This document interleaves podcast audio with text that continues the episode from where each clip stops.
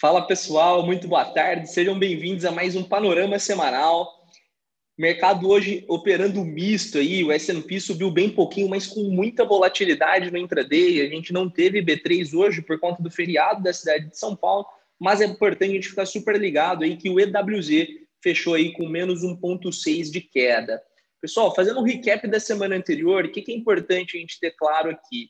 É a segunda semana consecutiva de queda no Ibov, né? E a gente vem se descolando é, do, do, do, mundo afora. Então, o S&P vem renovando, renovando máximas, os mercados emergentes também tiveram semanas bastante fortes e a gente acabou se descolando aí, muito puxado pelo agravamento da crise do Covid, combinado também com algumas tensões em relação aos gastos fiscais. Isso acabou batendo justamente então no dólar também e isso acabou ajudando também é, a jogar a cotação para cima, subiu 3,4%.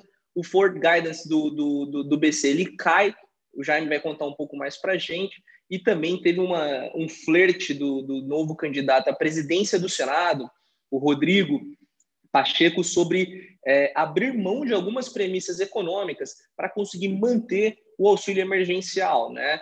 Mas o ponto é que a gente espera né, um, uma coisa mais inteligente, não simplesmente falar vamos abrir mão das premissas econômicas para reforçar o gasto fiscal. A gente espera reformas, privatizações e que essas agendas andem para liberar espaço no orçamento. Vamos lá, pessoal. Começando aí a semana, gravando o panorama semanal numa segunda-feira, como o Ricardo falou, pregão fechado hoje. Crise do Covid na Alemanha se estende, na Europa se estende e a gente volta a ver aí números ruins também na Ásia, né? Que fazia tempo que a gente não via medidas de restrições por lá. A Alemanha estende seu lockdown até 14 de fevereiro. Inclusive a França também falou ontem, né? O presidente francês falou que deve também aumentar o nível de restrição. E China e Hong Kong, depois de um bom tempo aí sem grandes medidas de restrições, voltaram também a ter novas medidas. Por fim, São Paulo desde de hoje, né, dia 25 de janeiro, passa a ter bandeira laranja na capital e bandeira vermelha em boa parte do interior. Joe Biden assume e já começa a mudar né, algumas políticas americanas muito puxadas pelo trumpismo, como, por exemplo, pauta ambiental, pauta fiscal e pauta de imigração. E, por fim, né, a gente teve o Copom na semana passada também, com o Banco Central tirando o Ford Guidance, ou seja, o Banco Central não tem mais o compromisso de manter a taxa Selic em 2% nas próximas leituras. Ou seja, a gente já pode ver sim, principalmente com, esse, com essa pressão inflacionária da combinação de commodities e câmbio, a gente pode ver já na próxima leitura uma Selic um pouco mais alta. Pô, Jaime, pessoal, update do Covid. Infelizmente, estamos próximo aí dos 100 milhões de casos no mundo, com mais de 2,1 milhões de, de mortos. O lado positivo é que, de semana contra semana, as vacinas evoluíram quase que 100%. Né? Então, a gente já tem 63 milhões de pessoas vacinadas. Os Estados Unidos continuam liderando essa frente e, apesar da negação do mercado em relação à crise do Covid, ela está bastante intensa e vamos ficar ligado que a Ásia pode voltar a fazer preço com esse assunto. Update da alocação global do clube, né, pessoal? Então, apesar do Ibovespa no mês tá, tá, tá, tá, tá menos 1,4%, a gente está caindo menos, estamos menos 0,3% é, e algumas posições nossas aí nos dando bastante alegria, nos ajudando a bater o benchmark. Como o Jaime falou, o ponto desse 1,8 trilhão de dólares deve colocar uma pressão muito forte no dólar, né? Então existe uma expressão no mercado financeiro de, de weak dollar, né? Então um dólar fraco, e isso deve sim colocar pressão nas commodities. Então a gente tem 10% da alocação do clube em commodities para tentar capturar esse negócio conservador em relação a ter reservas de valor e o nosso stock picking aí de criptomoedas pela segunda semana consecutiva tem se mostrado acertado. Então, muita volatilidade no Bitcoin, estamos caindo 13%, é, o, o Bent está caindo 13%, enquanto a carteira do Hub de cripto está caindo 6,2%. Então, é importante ter caixa para capturar volatilidade e possíveis oportunidades. Pessoal, passando alguns dados aí que a gente quer trazer hoje para vocês. Então, desde aquele lance do Ford Guidance, como que tudo isso se conecta, né? Então, como vocês podem ver aí, a gente teve leitura de PCA, a gente teve leitura de IGP, o IGP fecha acima de 20% em 2020, o IPCA bate aí no teto da meta em 2020 e, por fim, a gente deve ver uma leitura de Selic provavelmente nas próximas leituras, né, acima de 2%, inclusive aí conectando com o nosso cenário fiscal bastante deteriorado, com o, o, dívida sobre o PIB batendo muito próximo dos 100% também. Então, tudo isso aqui se conecta e a gente queria representar isso aqui nesse quadrinho de cima. Altas da semana, eu só queria destacar B2W, né, com 9% e Magazine Luiza com 8%, mostrando que provavelmente já com a apreensão de uma segunda onda de lockdown em São Paulo e outras grandes capitais brasileiras, esse setor de e-commerce acaba se beneficiando. Vale destacar também, né? A Eletrobras já vinha caindo por três pregões consecutivos, fechou menos 11 na semana e hoje, inclusive, a gente teve o motivo, né? Então mostra que o Brasil sim tem aquele inside information que muita gente nega, mas tem. Hoje a Eletrobras anunciou a, a, a, renúncia do seu CEO, o cara que defendia muito a privatização, botando então aí um banho de água gelada nos acionistas da empresa. Trouxemos também um pouco de número dos Estados Unidos, tá? Então o varejo americano divulgou seus números do quarto trimestre, depois daquele boom que teve no terceiro tri, muito puxado pelo auxílio emergencial americano, né? Aquele paycheck. No quarto tri foi bem mais tímido, né? Cresce apenas 4,2. Mas agora com esse novo cheque aí do, do Biden, prova provavelmente ele vai colocar mais 1,8 trilhões de auxílios na economia, a gente deve ver sim o varejo americano novamente bombando. Por fim, pedido de seguro-desemprego semanal veio um pouco melhor que esperado, mas um número bem forte ainda, né? Acima de 900 mil pedidos é, de desemprego, novos pedidos, é um número bastante gritante. Por fim, aí, fluxo, né, pessoal, que sustentou a nossa bolsa até os 125 mil pontos, ele deu uma, ele deu uma uma, uma esfriada, né, digamos assim, e com isso a gente já viu a nossa, a nossa, a nossa bolsa perder um pouco de força, né? Então a bolsa já não está com mais tanta força e acabou fechando a semana aí nos 117 mil pontos, bem, bem abaixo da máxima histórica de 125 atingida na semana anterior. E por fim, o dólar comprado, né? A gente voltou a ter um dólar incomodando na, na casa dos 5,40. Muita gente falava que o dólar era 5 para baixo, mas não adianta, né? Tem muito risco fiscal, tem muito risco Brasil e é difícil ver o dólar realizando. Agenda da semana, pessoal. Então, a gente tem, tem uma série de balanços empresariais nos Estados Unidos super relevantes. Na semana passada, isso aí fez muito preço nas bolsas americanas, com balanços do setor bancário super fortes.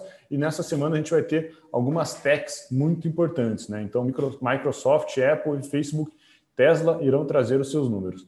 De toda a agenda, a gente quer destacar a agenda nacional. Né? Então, a agenda do Brasil é super importante, porque tem ata, tem ata do Copom, para a gente entender um pouco mais do que o Banco Central está pensando teremos números do CAGED e do PENAD, ou seja, dois números de desemprego e geração de postos de trabalho para dezembro de 2020 e, por fim, a leitura dos primeiros 15 dias do IPCA e do IGP. Análise gráfica. Análise gráfica, pessoal. Análise gráfica e Bovespa semanal. Né? A gente traz o diário todo dia nos grupos de WhatsApp e Telegram e a gente traz o semanal detalhado aqui no panorama. Então a gente fez aqueles dois candles de correção já no semanal. Inclusive, a gente falou para vocês que a gente ia ter realização provavelmente nessa semana, é o título do nosso último panorama. A gente foi novamente assertivo na leitura e eu tinha comentado, inclusive, nesse slide com vocês, que a gente iria tocar provavelmente a média de 9 é, era o primeiro alvo. Né? A gente foi lá, tocou justamente a média de 9, onde está passando hoje esse suporte desse canal de baixa e a gente, no fim, acabou fechando mil pontos ainda acima na sexta-feira, fechando em 117,380. Porém, o gráfico passa a se tornar um pouco mais vendedor, né? Para a gente, pelo menos, lateralizar esse gráfico, a gente tem que romper os 120 mil pontos. E, por fim, caso a gente perca essa média de 9, que é algo que não acontece desde o começo de novembro, a gente pode buscar até a média de 21 do diário, que hoje passa nos 110 mil pontos, tá bom? Boa, Jaime. Pessoal, o que, que o mercado finalmente começa a entender o tamanho do buraco que é Brasil. E aí o buraco Brasil ele é uma combinação de problemas, né? Então é, a gente tem problema do lado fiscal, a gente tem problema que a inflação está batendo, a gente tem problema político, né? Então tudo isso acaba colocando aquela volatilidade no nosso IBOVESPA. É... A gente está vendo um agravamento muito grande da crise do Covid a gente postou diversos dados mostrando o fechamento do setor de serviço, muito, muito puxado por restaurantes, por bares. E o fato é que, é, um planejamento político muito ruim, a gente está usando o lockdown em vez de ter sido ter, ter se preparado via hospitais, por exemplo, via outras coisas. O fato é que a economia brasileira segue muito frágil. Só para vocês terem uma ideia, saiu hoje o dado de arrecadação federal. A gente está falando que o país arrecadou é, a pior arrecadação dos últimos 10 anos, combinado com um aumento de gastos bizarro. Então, o grande ponto que o mercado quer saber é show me the money, da onde que vai vir esse novo suporte né, que, o, que os políticos estão propondo. Vai ser via é, reformas, via privatizações, esse dinheiro vai aparecer, ou ele vai aparecer via estouro do teto de gastos, que de fato seria assim um caos, seria uma, uma, uma, uma a gente sairia daquela ancoragem fiscal que a gente tem que ficar ligado. O ponto do BC, do Ford Guidance, a gente fez um vídeo sexta-feira falando sobre a importância desse negócio, não só como país, mas também como as decisões de investimento elas são impactadas por a queda do Ford Guidance. Basicamente, o investidor não quer incerteza, ele gosta de colocar o dinheiro onde ele tem mais clareza. A queda do Ford Guidance é basicamente você colocar uma venda em relação à perspectiva de política monetária do país. Então, vamos ficar ligado. E tem o ponto também das novas variantes do Covid estarem aparecendo. Então, tem a variante é, do Reino Unido, tem a variante da África, e a gente está assim cego em relação a se as novas, se as vacinas irão nos proteger contra essas novas variantes. É isso aí, pessoal. Muita incerteza na mesa, né? E por isso que a gente tem trazido aí a alocação global para vocês, para mostrar o quanto que é importante estar diversificado de verdade, né, com alocação em vários países, em vários em várias classes de ativo e é com base em todas essas incertezas que o Ricardo destacou, a gente vai continuar batendo nessa tecla com vocês. Então, como a gente falou, né, eu falei inclusive no gráfico, a gente antecipou uma semana de realização, a gente entra novamente com uma semana aparentemente ruim, né, estranha para o cenário nacional, inclusive com o EWZ lá no, no, na, na, Bolsa Americana caindo hoje, no, no, dia de feriado aqui na cidade de São Paulo. O que, que a gente entende como grande gatilho do momento, né? Dado que a princípio não vai mudar, né? A vacinação ela não é para hoje, ela demora com o tempo, então a gente deve ter um descontrole fiscal ainda maior, uma crise do Covid com novos lockdowns. Qual que é o grande gatilho? Presidência da Câmara e do Senado. Então, os candidatos do governo, né? É o Arthur Lira falando de Câmara e do Senado a gente fala de Rodrigo Pacheco do Democratas. Então, isso, esse é o grande gatilho e, a gente entender qual que vai ser né, o tom do diálogo do, do, dos dois vencedores e principalmente o quanto que eles vão querer acelerar as reformas estruturais que podem ajudar a equilibrar esses, esse, esse gasto gigantesco com o auxílio emergencial que a gente tem feito nos últimos meses, tá?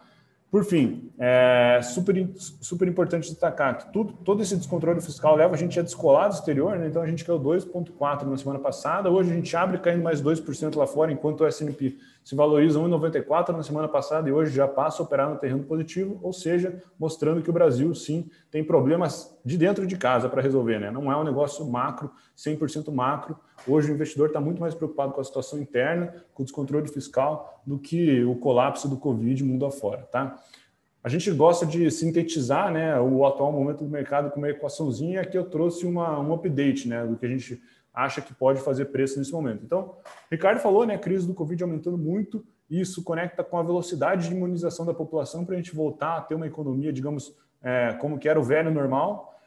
Isso conecta até onde vai o descontrole fiscal, até onde a gente vai ter que fazer auxílio emergencial e, por fim, para tentar equilibrar essa balança são as reformas estruturais. E aí volta ao ponto que eu falei para vocês que o grande gatilho do momento é quem vai tocar o barco lá na Câmara e no Senado. Por isso que a gente entende que esse momento é fundamental, está diversificado, não está 100% exposto a um único lado, e sim equilibrado, sem alavancagem, porque a gente não tem uma clareza do, do dia de amanhã aí para o Brasil. Beleza? O que a gente queria trazer para vocês de slide final a gente vai ter uma semana super especial com todo mundo aí, através do nosso canal do Instagram e do nosso canal do YouTube, todo dia, de segunda a sexta-feira, às 19 horas, e na quarta-feira, às 17 horas, a gente vai estar conversando com alguma fera do mercado, tá? Então a gente vai trazer uma novidade super interessante para a galera do Hub, para todo mundo que acompanha a gente. A gente trabalhou bastante nessa novidade, a gente vai contar para vocês ao longo da semana.